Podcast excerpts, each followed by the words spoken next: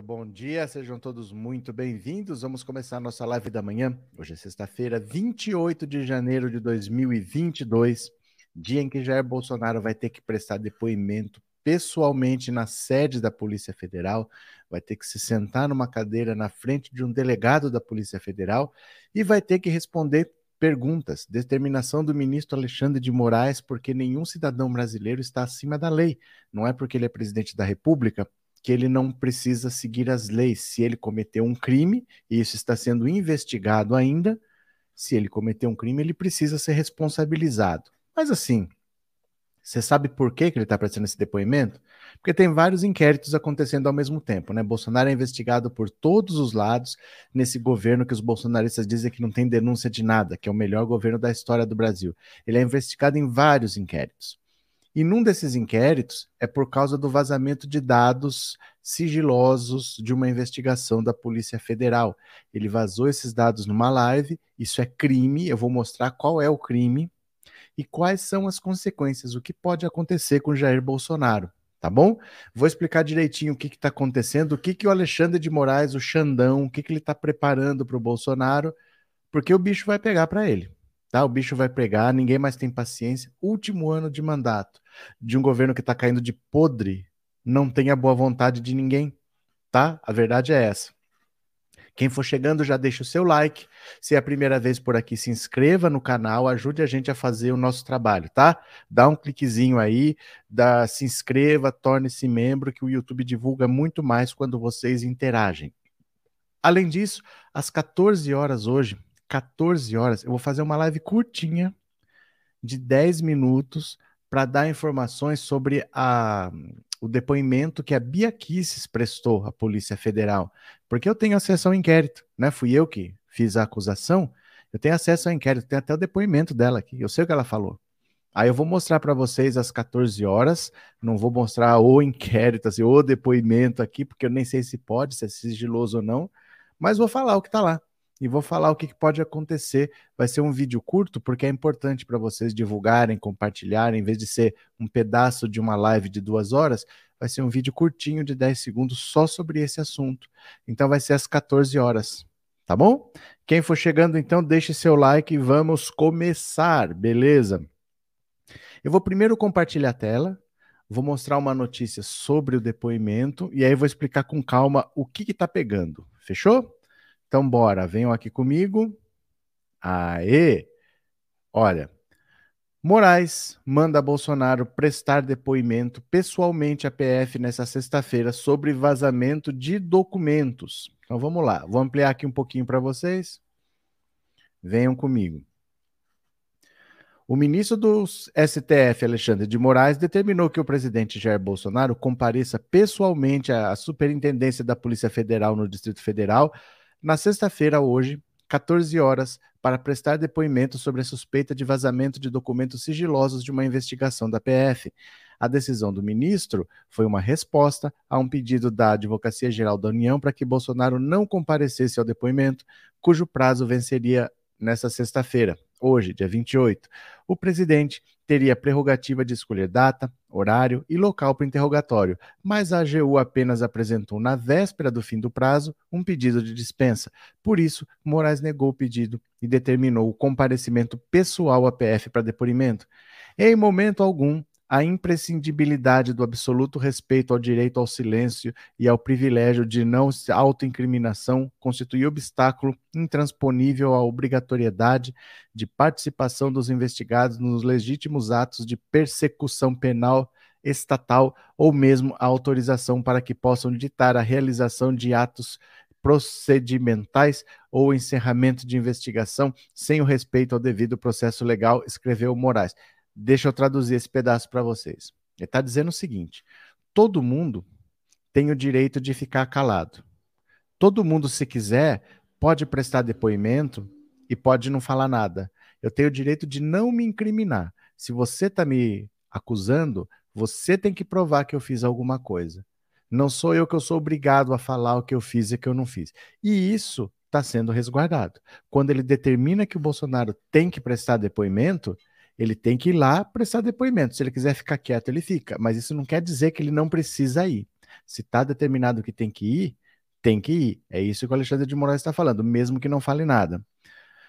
Prosseguiu o ministro. Em uma república, o investigado, qualquer que seja ele, está normalmente sujeito ao alcance dos poderes compulsórios do Estado necessários para assegurar a confiabilidade da evidência, podendo, se preciso, submeter-se à busca de sua pessoa ou propriedade das suas impressões digitais quando autorizado em lei e ser intimado para interrogatório. Então aqui ele está falando o seguinte: independente dele ser presidente da República ou não, ele tem que se submeter às leis. Se ele está sendo investigado, se é um inquérito e há uma determinação de que ele tem que ir lá prestar depoimento, se tiver que prestar depoimento, tem que prestar. Se tiver que colher digitais, tem que colher digital. Qualquer cidadão está sujeito a isso, mesmo o presidente da República. Tá? Continua o Xandão. Segundo Moraes, embora a lei preveja que caberá ao investigado escolher o direito de falar no momento adequado ou o direito ao silêncio parcial ou total, não é o investigado que decidirá prévia e genericamente pela possibilidade ou não da realização de atos procedimentais ou processuais durante a investigação criminal ou investigação processual penal.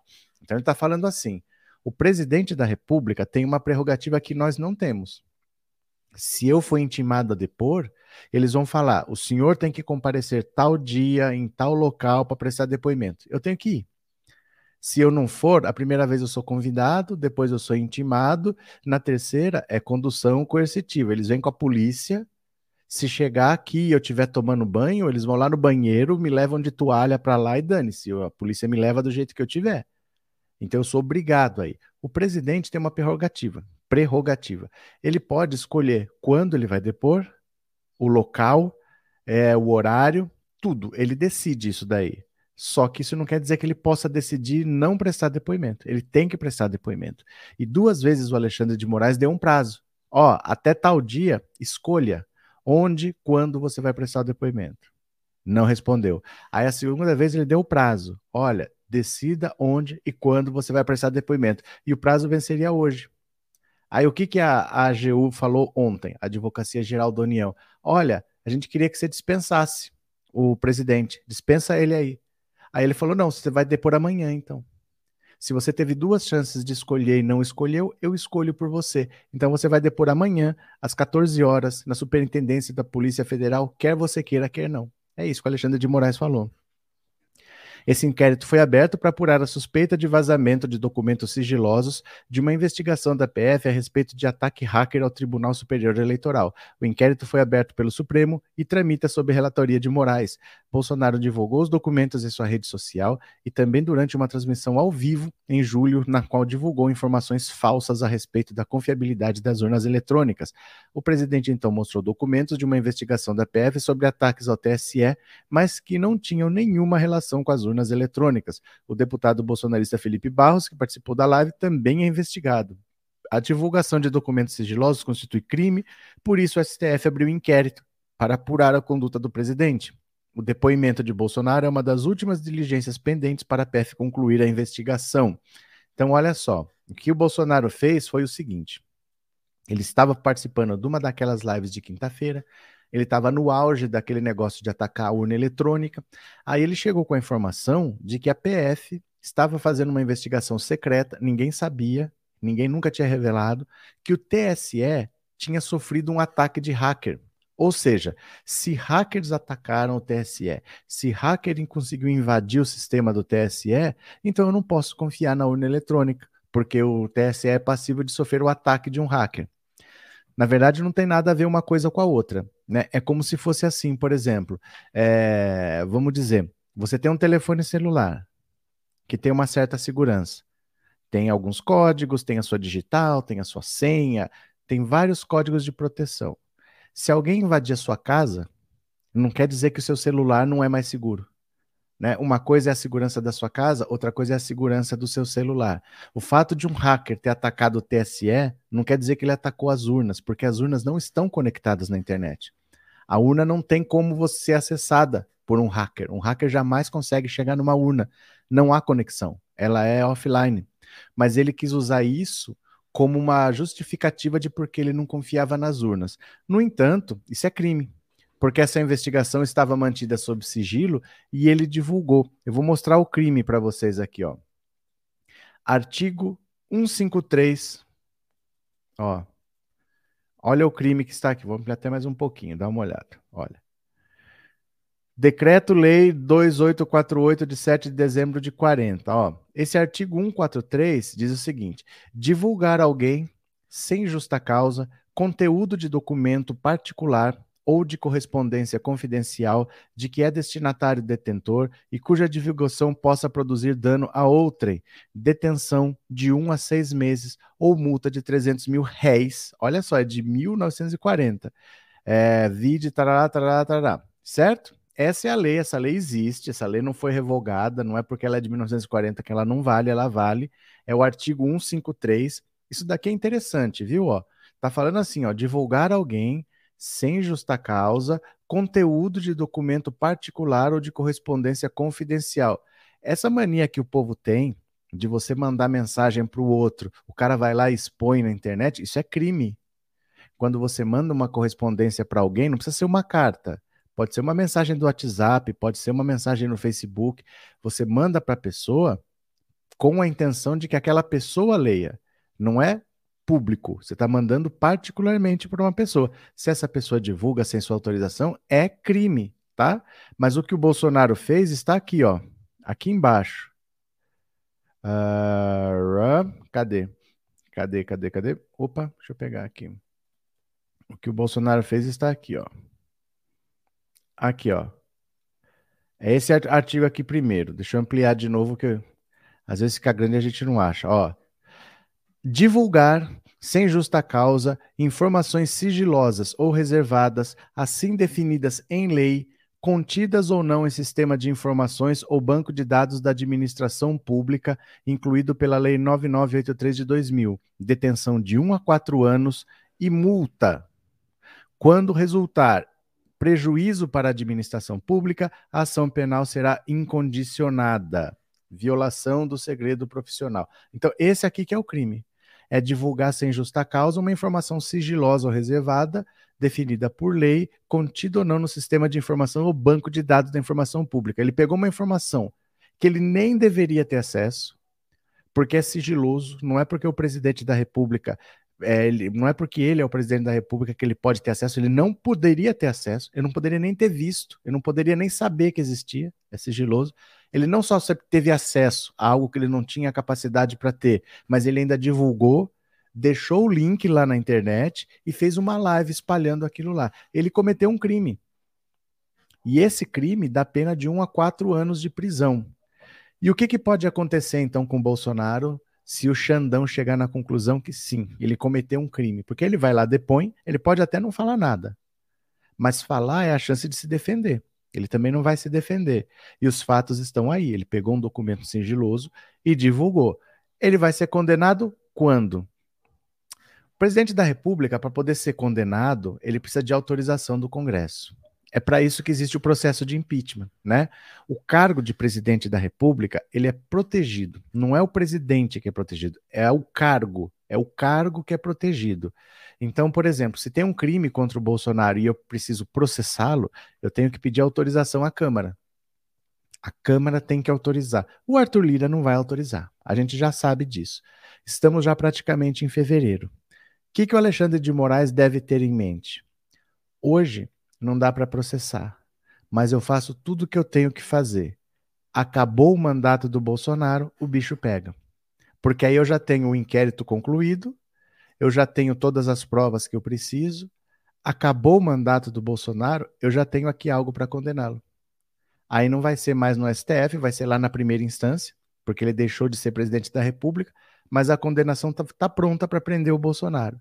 Então, vocês estão percebendo como é assim?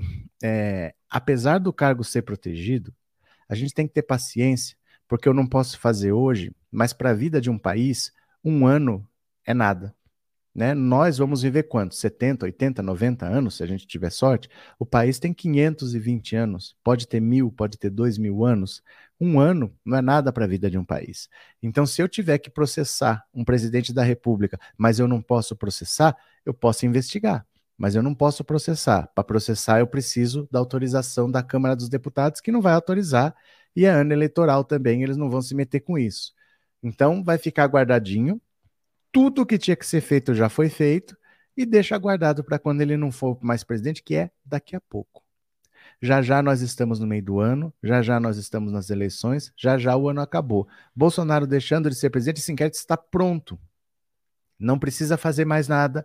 E aí você processa, aí você oferece a denúncia e aí ele pode ser preso a qualquer momento.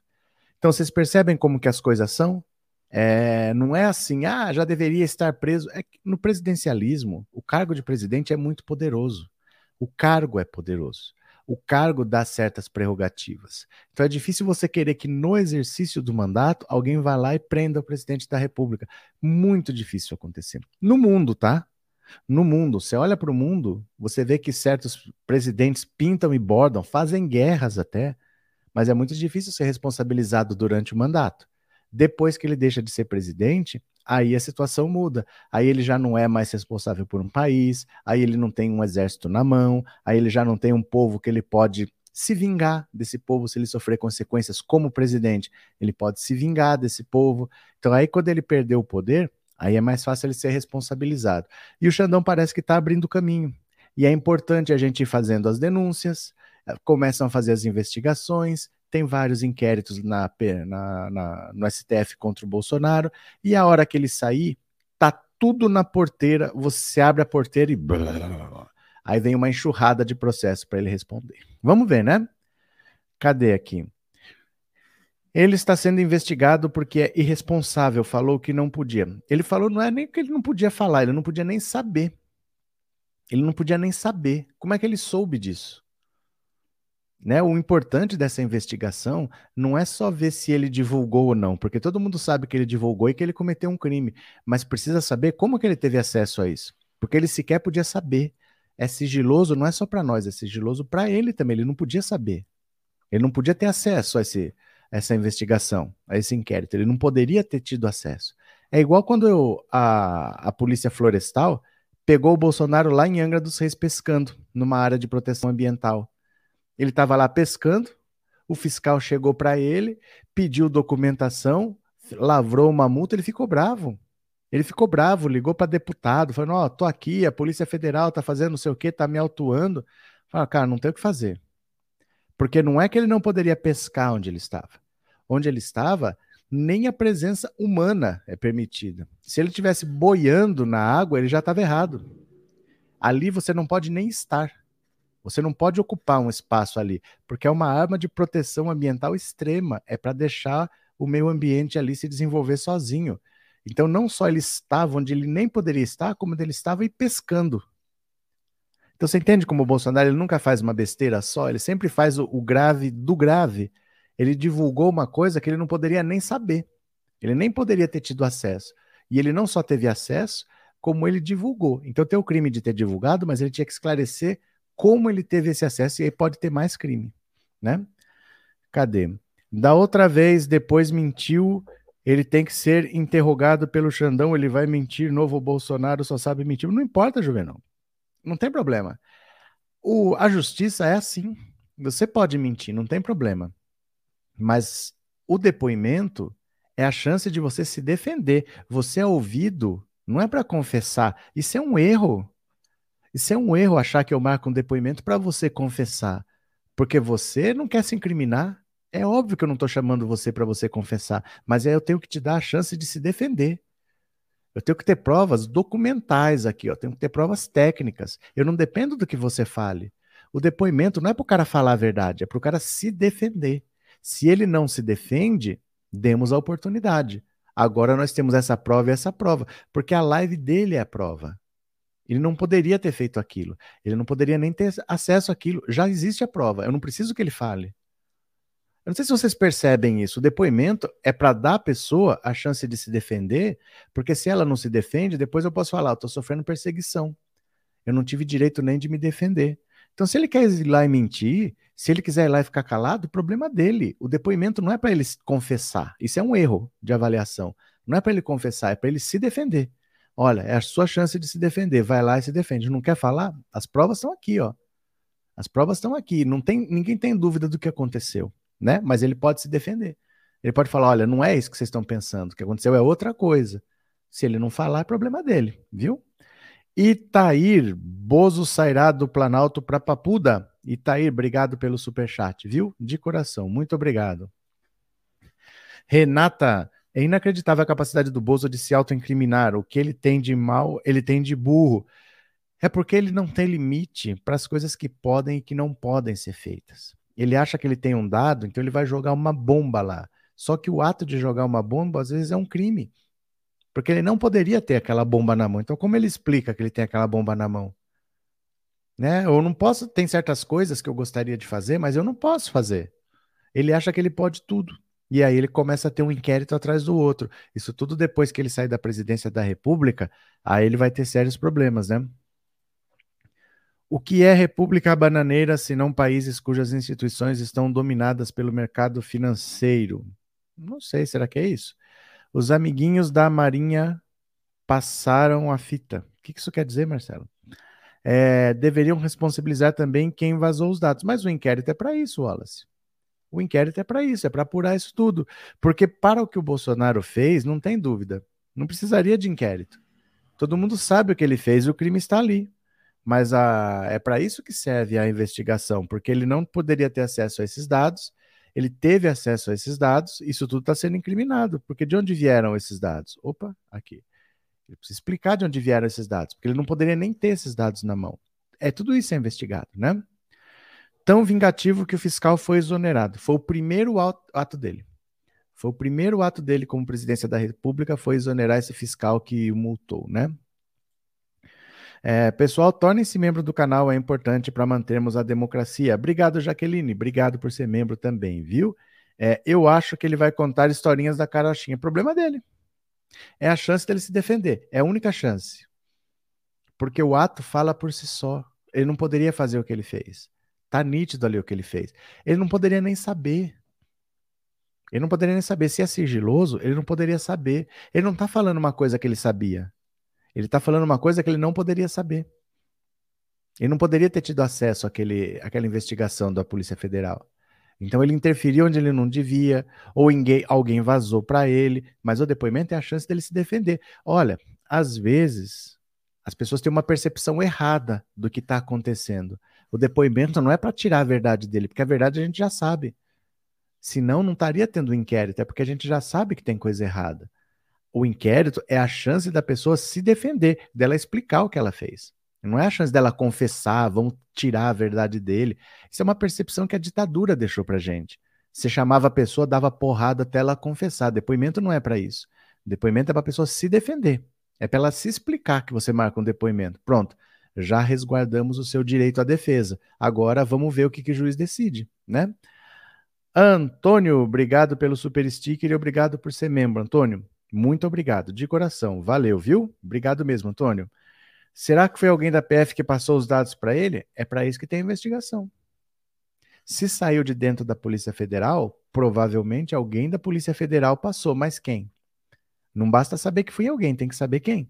Né? Aí essa pessoa vai prestar depoimento também, que não é para confessar, é para ela se defender. Não, eu não fiz nada. Por que não fez nada? Por causa disso, disso, disso.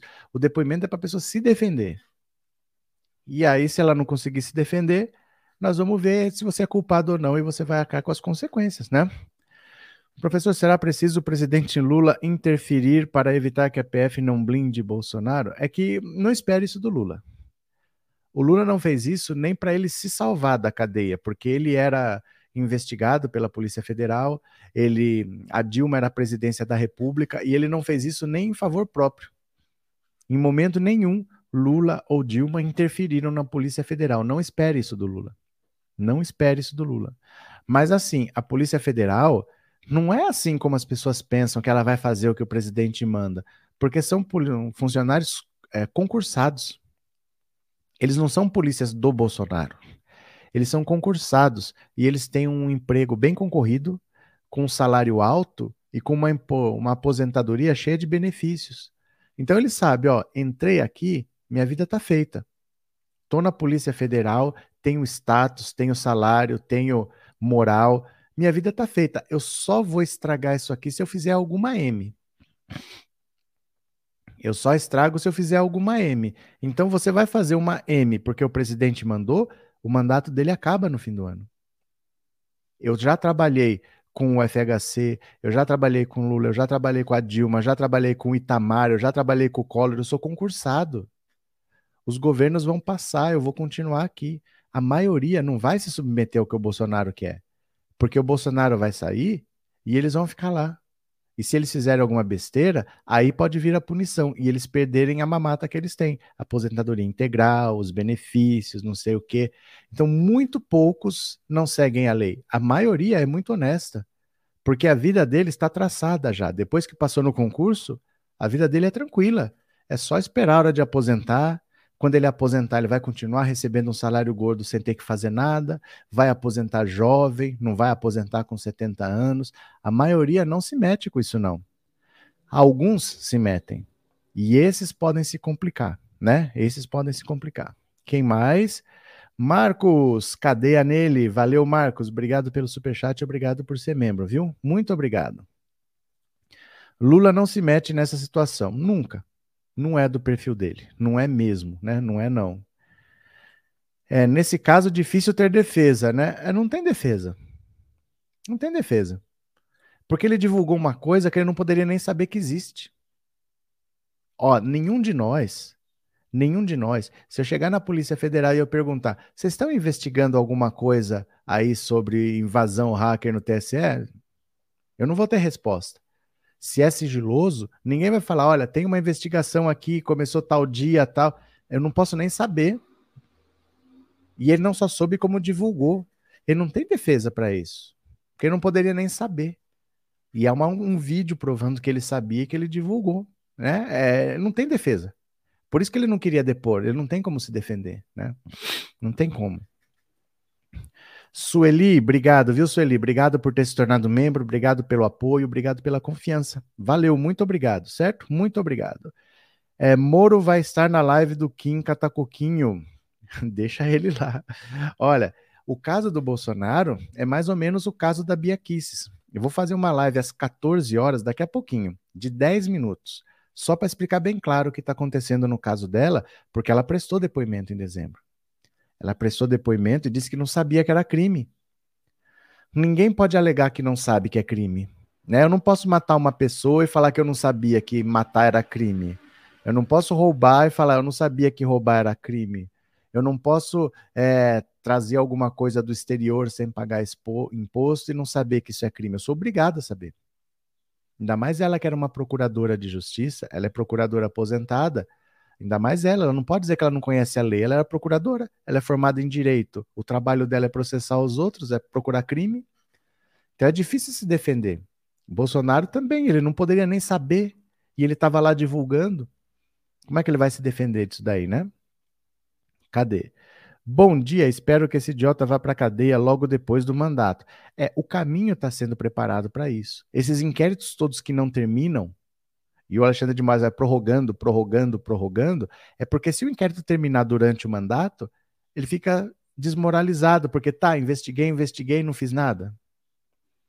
Né? Entenda assim, vamos dizer esse inquérito aqui. Encerrou hoje, pronto, o que, que ele vai fazer? Posso prender o Bolsonaro? Não posso, porque eu, a Câmara dos Deputados tem que autorizar. Aí o que, que eu vou fazer? Eles não terminam o inquérito.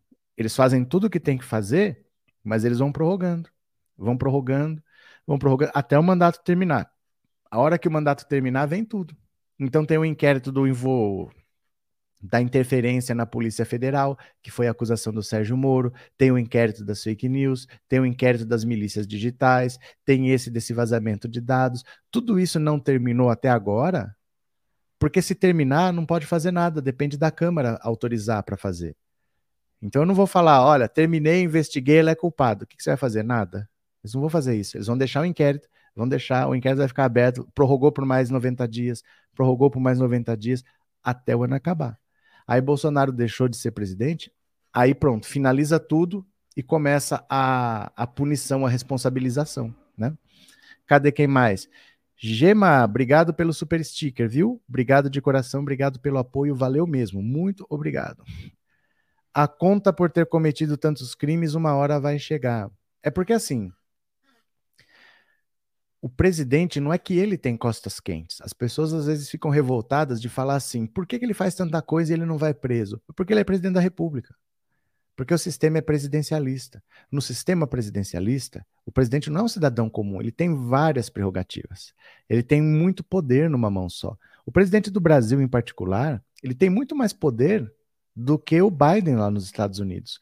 O presidente dos Estados Unidos ele não tem tanto poder quanto o presidente brasileiro, proporcionalmente. Né? O presidente brasileiro pode muito mais do que o presidente americano. Lá você é mais dependente do Congresso do que aqui. Tudo que ele faz depende do Congresso assinar embaixo. E aqui você faz medida provisória, faz um monte de coisa por conta própria. Então, depois que ele sai, que ele perde essa prerrogativa de ser presidente, aí vem a responsabilização, né? Ex-procuradora e não sabe o que é blackface, é muito cara de pau. É muito difícil colar essa história de que eu não sabia. Ela não é uma pessoa humilde, uma pessoa sem instrução, é muito difícil, né? É, eu gostei daquela jovem evangélica que enfrentou o Bolsonaro no cercadinho. Aquilo é um sintoma.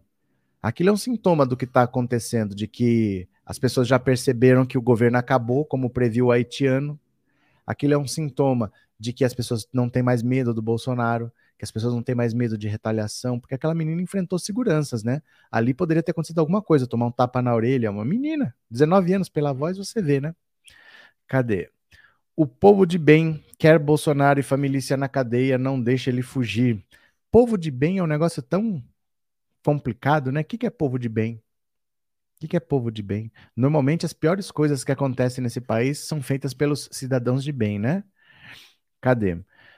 Professor, não sei se você lembra, mas para passar a reeleição, FHC comprou por 200k cada voto. Isso nunca deu em nada. A gente pensa que Bolsonaro comete crimes que todo mundo vê e que e que podem não dar em nada. É porque o, Bolso, o, o FHC ele tinha um procurador-geral da República chamado Geraldo Brindeiro, também conhecido como engavetador-geral da República. Tudo ele engavetou, exatamente como Augusto Aras.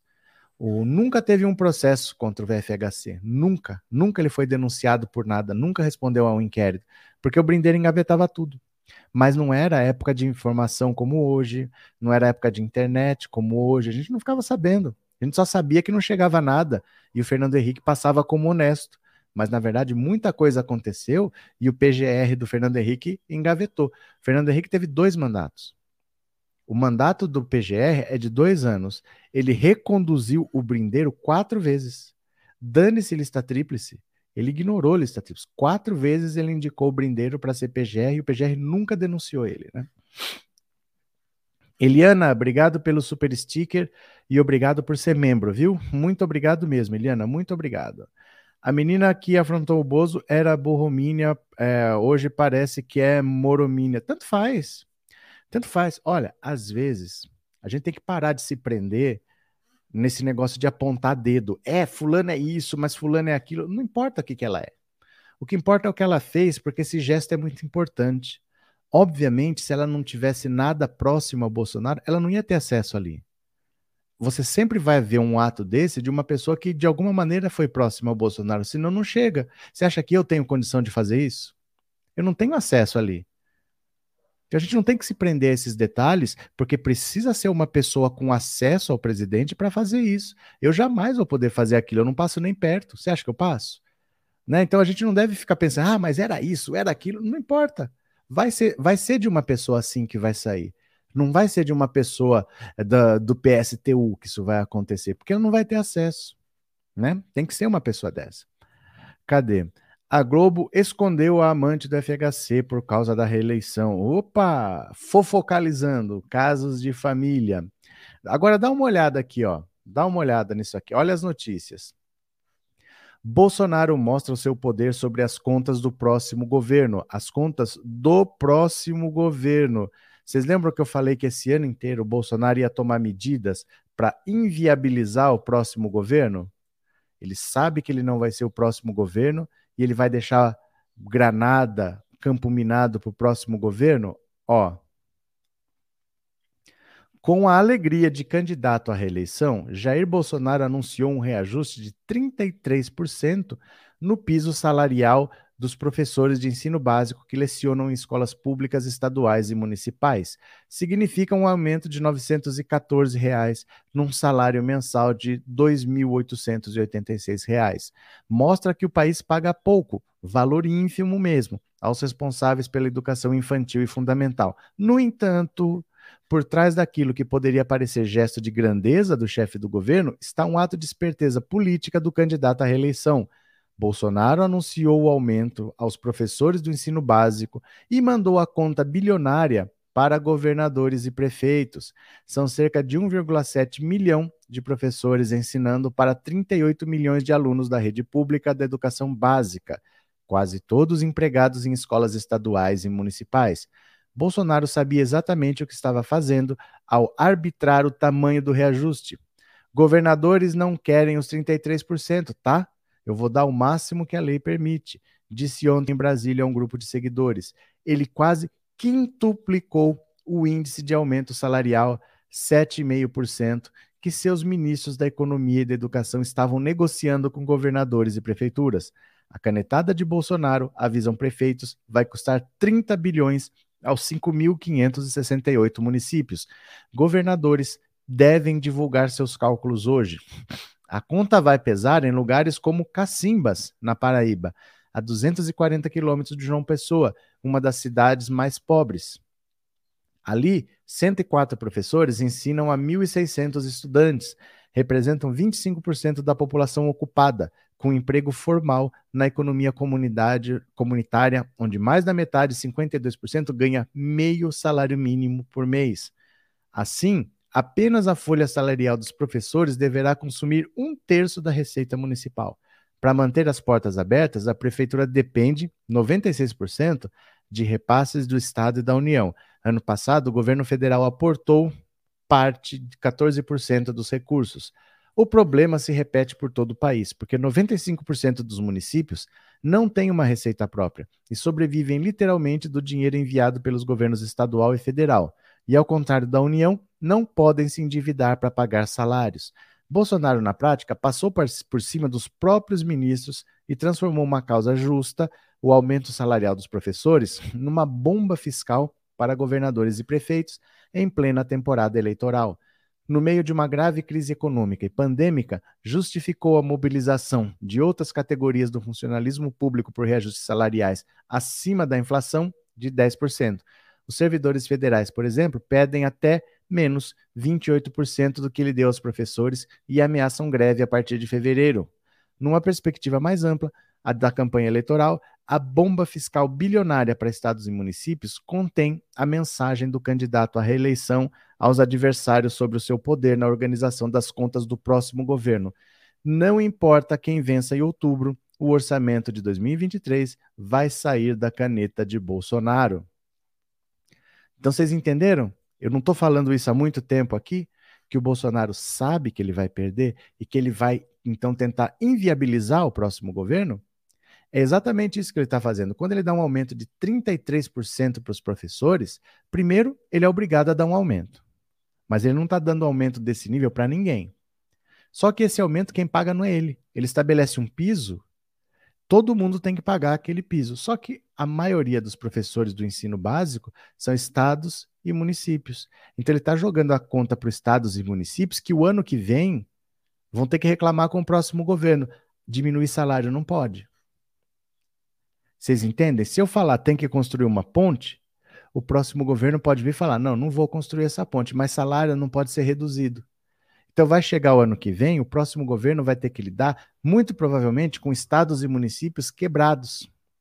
Porque a maioria dos municípios do Brasil hoje praticamente não tem economia. Os pequenos municípios, eles vivem ou de aposentadoria ou de salário do setor público, porque você vai nesse município, tem uma lojinha aqui, tem uma vendinha, tem um mercadinho e só.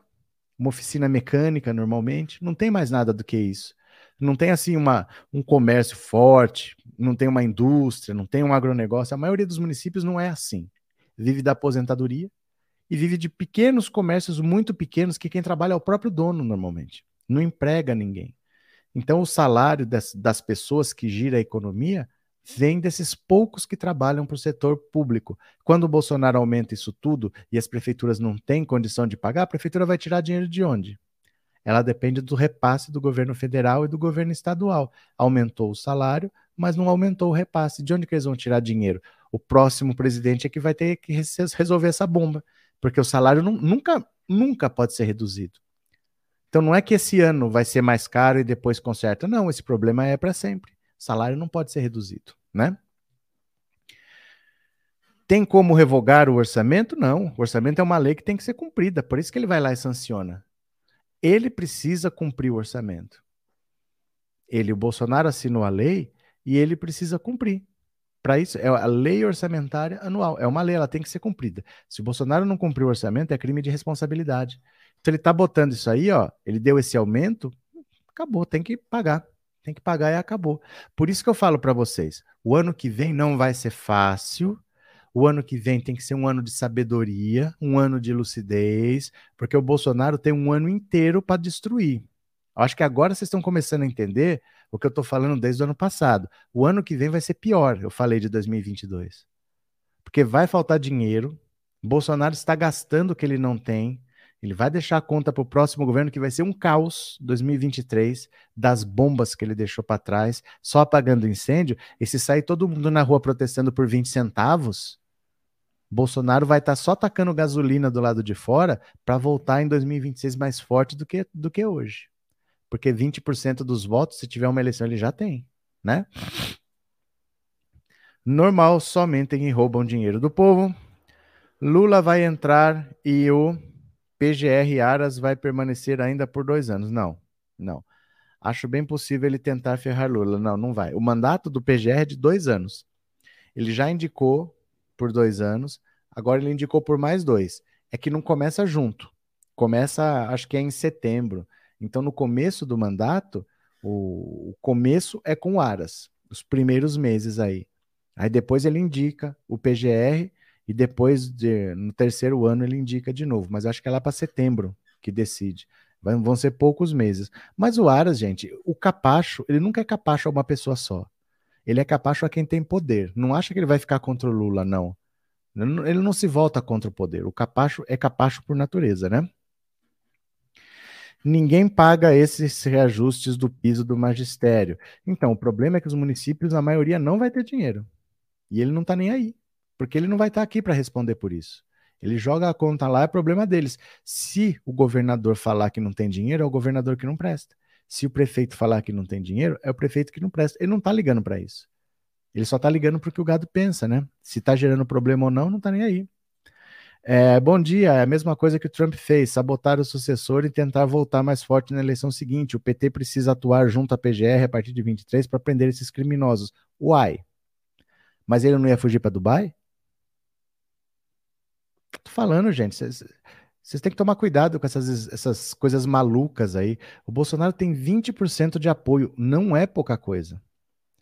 Ninguém tem nem a metade disso. Só quem tem voto no Brasil é Lula e Bolsonaro. Tem 20% de apoio popular. Ele ninguém não vai jogar isso no lixo. Ninguém tem isso. Ele vai ficar infernizando o próximo governo. Ele vai tomar atitudes para prejudicar o próximo governo e vai tentar voltar mais forte daqui quatro anos. Não tem essa que vai, vou fugir, vou pra... Essas fantasias não têm muita conexão com o mundo real, não, né? O Congresso não pode derrubar esse aumento de salários dos professores. Ô, Mandina, você não está entendendo o problema. O problema não é se pode ou se não pode. O problema é que é um ano eleitoral e você quer que você seja contra aumento de salário para professor, um aumento que é irrisório. O professor ganha R$ 2.800. Isso por 40 horas aula, hein? Isso por 40 horas aula. Você tem que ter a, o, o, dia lotado para ganhar 2.800. A maioria não ganha nem 2.800. Se você só trabalhar de manhã, você ganha 1.500 reais. Eu vi anúncio, não hoje. Deve ter uns três ou quatro anos que eu vi, num supermercado aqui perto, que para trabalhar de serviços gerais era 1.450. Um professor que trabalha meio período ganha metade disso daí. Ganha 1.400 e pouco. Aí eu vou ficar contra o aumento para professor? Então quem vai fazer isso é ano eleitoral. Está entendendo? Não é assim, ah, mas não pode revogar salário de professor que ganha mal? Aí eu vou diminuir o salário do professor que ganha mal? É suicídio você fazer uma coisa dessa. O Brasil agora então acha que não deve dar aumento para professor que ganha mal? É por isso que ele fez. Porque a solução agora não é simples. Desfazer o que ele fez não é simples. Por isso exatamente que ele fez, né? É, Bolsonaro será que vai depor? Tem que ir. Tem que ir. Tem que ir. Ó, deixa eu falar uma coisa para vocês. Bolsonaro é um covarde, gente. Bolsonaro é um covarde. Ele falou lá no 7 de setembro que não obedeceu Alexandre de Moraes. No outro dia ele estava lá pedindo socorro para o Temer. Ele vai. Ele pode não falar nada, mas ele vai. Ele vai, né? É, ele vai estar preso com essa mentirada que ele fala para a população. Mas tenham calma, viu? Porque o tempo da justiça não é o que a gente quer às vezes, né? Professor, o Flávio ontem esculachou o governo do pai. Será que foi de verdade ou foi para aparecer? Só ele para responder, Luci. Só ele para responder esse tipo de coisa, né? Vai saber. Porque assim, o que a família Bolsonaro faz é gerar notícia todo dia. Então, às vezes, tem uma coisa muito séria sendo investigada. Mas eles fazem tanta besteira, tanta loucura, que você não fala da coisa séria.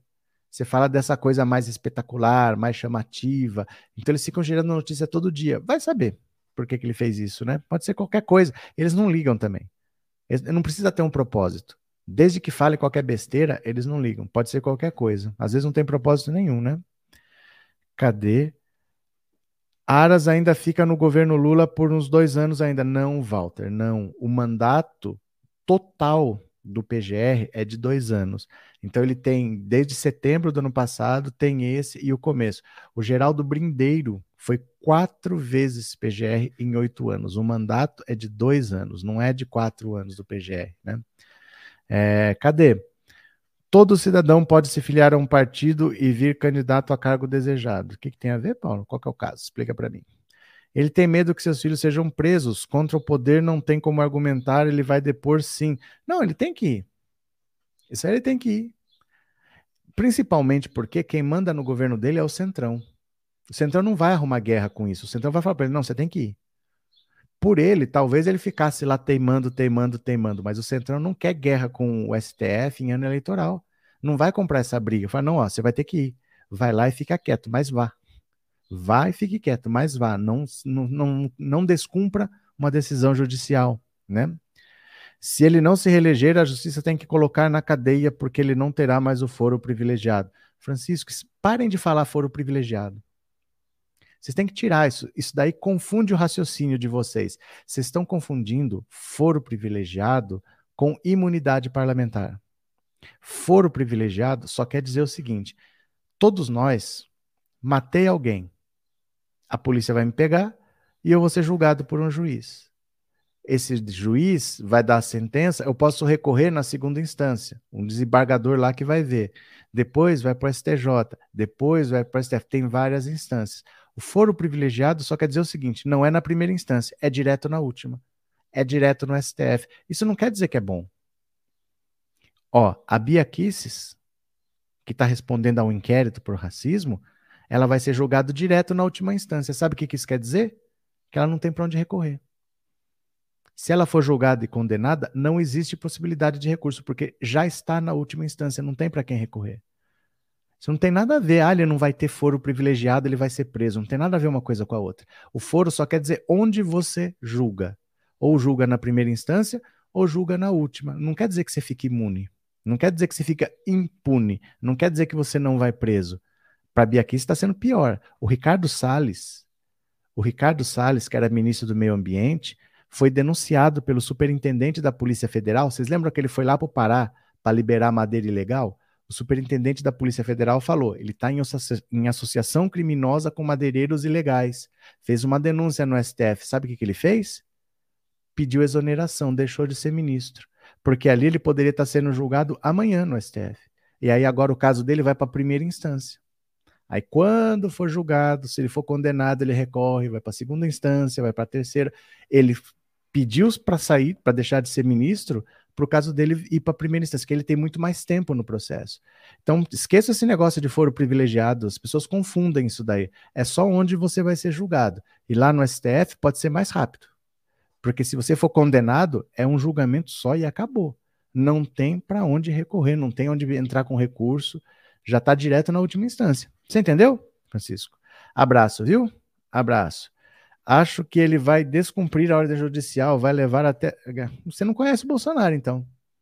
Você não conhece o Bolsonaro, então. O Bolsonaro é um covarde, gente. O Bolsonaro é um covarde, um covardão. Ele não vai descumprir a ordem, é, ordem judicial nenhuma, né? Pera lá que eu fechei aqui, que eu não devia ter fechado. Deixa eu pegar uma última notícia aqui para a gente ler. Dá uma olhada, leiam aqui comigo, ó. Desempenho de Lula é surpreendente e Ciro deixa analistas de torcicolo, diz presidente do IPESP. Olha, o presidente do Conselho Científico do IPESP, Antônio Lavareda, diz ser cedo para determinar se as eleições presidenciais serão bipolarizadas, ou seja, protagonizadas por dois candidatos, ou triangulares, com três postulantes atingindo 10 pontos percentuais, o desempenho do presidente Lula, porém, é surpreendente, de acordo com o cientista político.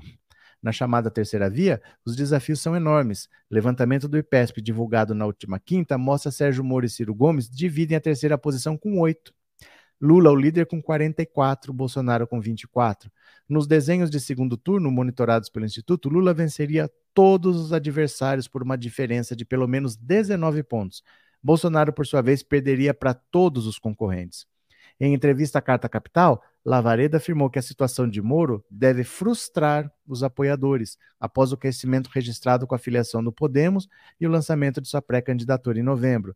Mas é preciso lembrar que a temática básica de Moro na cabeça do público é o combate à corrupção, a coisa da Lava Jato, disse o presidente do IPESP, que vê o ex-juiz e o ex-ministro de Bolsonaro dependente de uma aliança com a União Brasil para tentar alavancar sua candidatura. Assim, Moro precisa levar a temática da corrupção de volta aos centros dos grandes veículos de comunicação e do debate eleitoral, o que nesse momento parece improvável, dada a deterioração econômica do país sob o governo de Bolsonaro.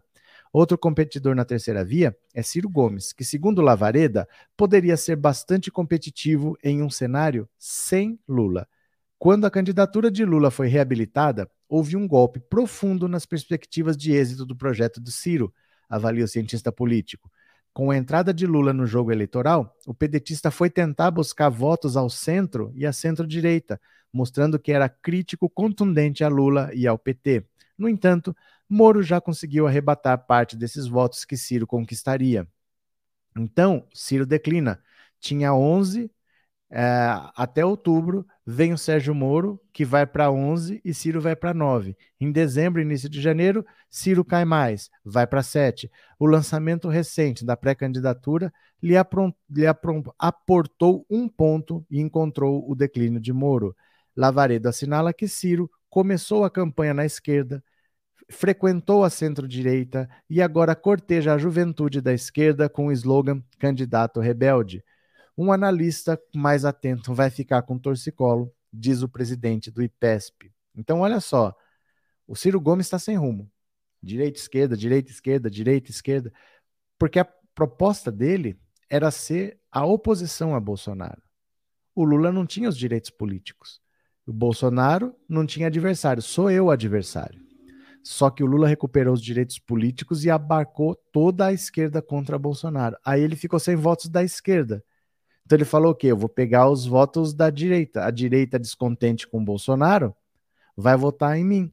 Só que para pegar os votos da direita, o que, que ele fez? Atacar o Lula. E aí ele conseguiu o ódio da esquerda e não conseguiu o apoio da direita, porque a direita vê o Ciro como esquerda e a esquerda agora vê o Ciro como direita. Ele ficou sem rumo. E quando o Sérgio Moro entrou na disputa, piorou. Porque se alguém ia pegar o lugar de adversário do Bolsonaro, não ia mais ser o Ciro Gomes, ia ser o Sérgio Moro, que é o queridinho da imprensa. Né? Então ele tá sem rumo. O Sérgio Moro tá enroscado, porque ele só sabe falar de combate à corrupção quando as pessoas estão passando fome. O assunto não é esse, as pessoas querem saber quando é que elas vão ter emprego, quando é que elas vão comer, e ele só fica falando de um assunto no qual ele foi considerado um juiz suspeito. O Bolsonaro continua contra a vacinação infantil, falando de cloroquina em 2022. E o Lula, sem fazer nada, está com 44%, com tudo para pôr a mão na taça, como se diz, né? Ciro não tem nenhuma ideologia, ele só pensa em se eleger, é outro Bolsonaro. É que o Ciro colocou na cabeça que ele é um grande estadista. Ele achou que ele é o candidato mais preparado para ser presidente e ele não aceita nada menos do que isso. Já é a quarta eleição que ele vai perder. Eu duvido que ele venha uma quinta vez. É a quarta vez que ele não termina sem nem ir para o segundo turno. Ele não sabe o que é um segundo turno. Então acho que ele precisa perceber que não rola, o público não vê nele um presidente, né? Ninguém sabe do voto de ninguém, pesquisa não ganha eleição, tem muito tempo para isso, o povo é do momento. Isolete, pesquisa não ganha eleição, ninguém sabe do voto de ninguém, tem muito tempo para isso. Tudo isso é verdade. Mas não é para você despre, despre, é, desprezar a pesquisa. Porque, por exemplo, a pesquisa é um termômetro. A pesquisa é para você saber uma tendência. Não é para saber o que vai acontecer, mas é uma tendência. Olha a diferença. Vamos dizer, Isolete, que eu fale assim para você. Esse ano você ganhava mil por mês. Não vou voltar mais no tempo. Cinco anos atrás, você ganhava mil por mês. Quatro anos atrás, você ganhava dois mil. Três anos atrás, você ganhava quatro mil. Dois anos atrás, você ganhava 8 mil. Hoje, você ganha 16 mil. Cada ano, o seu salário foi dobrando. Se hoje você ganha 16, eu consigo imaginar, eu consigo projetar, como todo ano dobra, que você ganha 16 esse ano, o ano que vem você vai ganhar 32. Eu não sei se você vai ganhar 32, mas o histórico me permite ver que todo ano o seu salário dobrou. Então, seguindo essa tendência, no ano que vem você vai ganhar 32. Mas é garantia? Não. Só que isso não é desprezível. Não é porque não é garantia que é desprezível. Senão, nós não faríamos nada na vida. O padeiro não ia fazer pão. Porque ele não sabe se as pessoas vêm. Ele não tem garantia que as pessoas vêm. Só que ele tem que acordar três da manhã, cinco da manhã, ele já tem que estar lá na padaria, seis da manhã a padaria abre, tem que ter pão, mas ele não sabe que as pessoas vêm. Só que ele trabalha vendo o histórico. Todo dia eu vendo quantos pães. Eu vendo mais de manhã, eu vendo mais de tarde. E ele trabalha baseado nisso. Então não é porque você não tem garantias que você despreza os dados que você tem. Porque ele te permite fazer uma projeção. Eu abro meu restaurante, eu não sei se vem alguém, pode não vir ninguém, eu posso perder tudo. Mas eu tenho um histórico, né? Olha, de sexta-feira normalmente vem tantas pessoas, eu cobro tanto, é, me dá uma renda de mais ou menos tanto, tanto é lucro, tanto é imposto, tanto é mão de obra. Eu, eu tenho que saber isso daí. Né? Não é garantia, é óbvio que não. A gente nunca tem garantia sobre o futuro, mas a gente não pode desprezar o histórico nesse momento por causa disso, né? Cadê? Ciro Gomes só cresce numa campanha sem Lula e sem candidato do PT. A eleição de 2018 mostrou isso. E o Moro ontem disse que o auxílio é usar a pobreza politicamente. Esse aí só cresce por milagre. Não, o Sérgio Moro, ele não é da política. Não espere frases inteligentes dele, porque ele não é da política. Ele cometeu um grave erro de não querer receber, não querer declarar quanto ele recebeu nessa consultoria americana, porque ele pensa com a cabeça de juiz. Olha, é o meu contrato é particular, eu não sou obrigado a revelar, eu não vou revelar. Isso é um aspecto jurídico da coisa. Ele pode juridicamente estar correto, mas politicamente ele tem que ser transparente. Mesmo que não tenha uma lei que obrigue. Mas as pessoas não vão entender assim. Ele tem que parar de pensar como juiz e pensar como político. Por isso que ele falou que ele vai divulgar hoje os ganhos dele. Porque convenceram ele a pensar como político e não como juiz. Então ele não entende como funciona a política.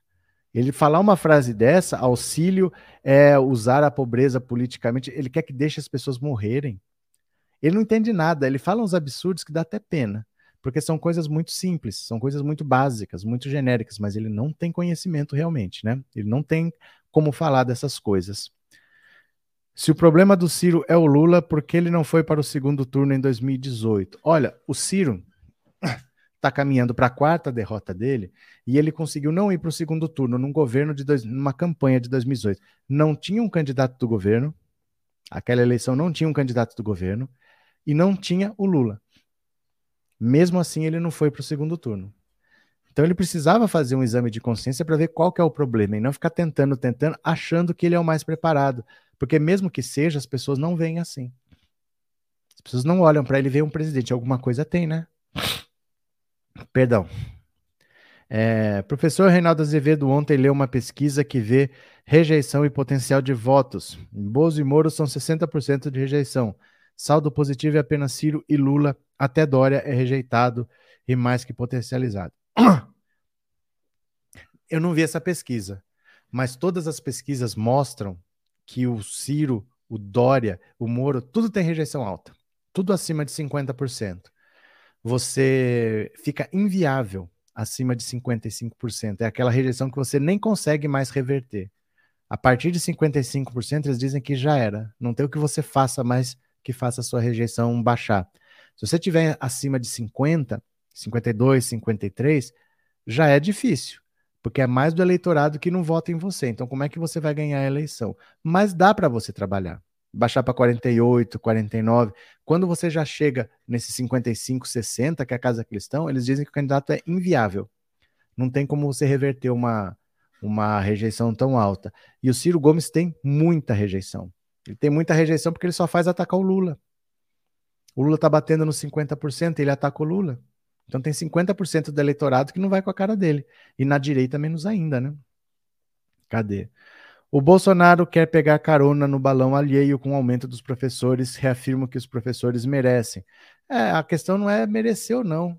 A questão é que ele não está preocupado em dar aumento. Ele está preocupado em complicar a situação de quem tem que pagar. Ele não está preocupado com o aumento dos professores, né? Ele não está querendo dar aumento para ninguém. Acho suas explicações perfeitas, você é essencial para esclarecer o povo. Penso que deveria ter um cargo no próximo governo para ajudar a ampliar o conhecimento popular sobre a política. Você é o máximo. Me deixa aqui, me deixa aqui quietinho que tá ótimo. Me deixa aqui, me, me inclua fora dessa. Obrigado, viu? Falcon TV, obrigado pelo super chat, obrigado de coração, obrigado pelo apoio, viu? Faço um desafio a citar três coisas positivas de cada adversário político, porque coisas boas só falam do PT e acho que uma coisa boa, ou pelo menos ideias boas, os adversários têm. Elineu, é que assim, ideias boas todo mundo pode ter. E para pôr em prática? E para fazer? E para fazer acontecer? Né? Ideias boas eu posso ter. Ó, a gente deveria gerar emprego, a gente deveria valorizar o professor, a gente deveria melhorar a saúde, a gente deveria. Eu tenho boas ideias, mas e para pôr em prática? Né? Então, aí é que a coisa pega, porque qualquer um pode escrever um plano de governo bonito para você, mas e para pôr em prática? Né? Em 2023 teremos outro congresso e teremos outro centrão, temos que, que ajudar deputados e senadores do PT. O mundo teme o Deus de Israel, o Deus mais amado e o mais temido do mundo. Não é o mais amado. O cristianismo não é a maior religião do mundo, tá? Não é. Bom dia e amigos, eu nunca vi um presidente da República ter que ir depor na polícia ou Ministério Público, é uma vergonha. Mas muita coisa você não viu antes do Bolsonaro. Bolsonaro é muito desqualificado para estar onde está, né? Bom dia, Maria Vieira, eu amo suas explicações sem sensacionalismo. Porque o sensacionalismo, gente, só serve para ganhar visualização, não serve para mais nada. Ele não tem utilidade em si, né? Ele é só para o dono do canal ganhar visualização e ganhar dinheiro. Não acrescenta nada na vida de ninguém, não. Ó, duas horas, duas da tarde, eu vou fazer um vídeo de 10 minutos aqui, fazer uma live de 10 minutos para explicar direitinho o caso da Bia Kisses. Vocês voltem, tá? O vídeo vai ficar aí. Mas por enquanto eu vou parando, tá bom? Eu vou parando por aqui, agradeço a todo mundo que participou. Um beijo grande a todos. Até daqui a pouquinho, 14 horas, e tchau, meus amigos.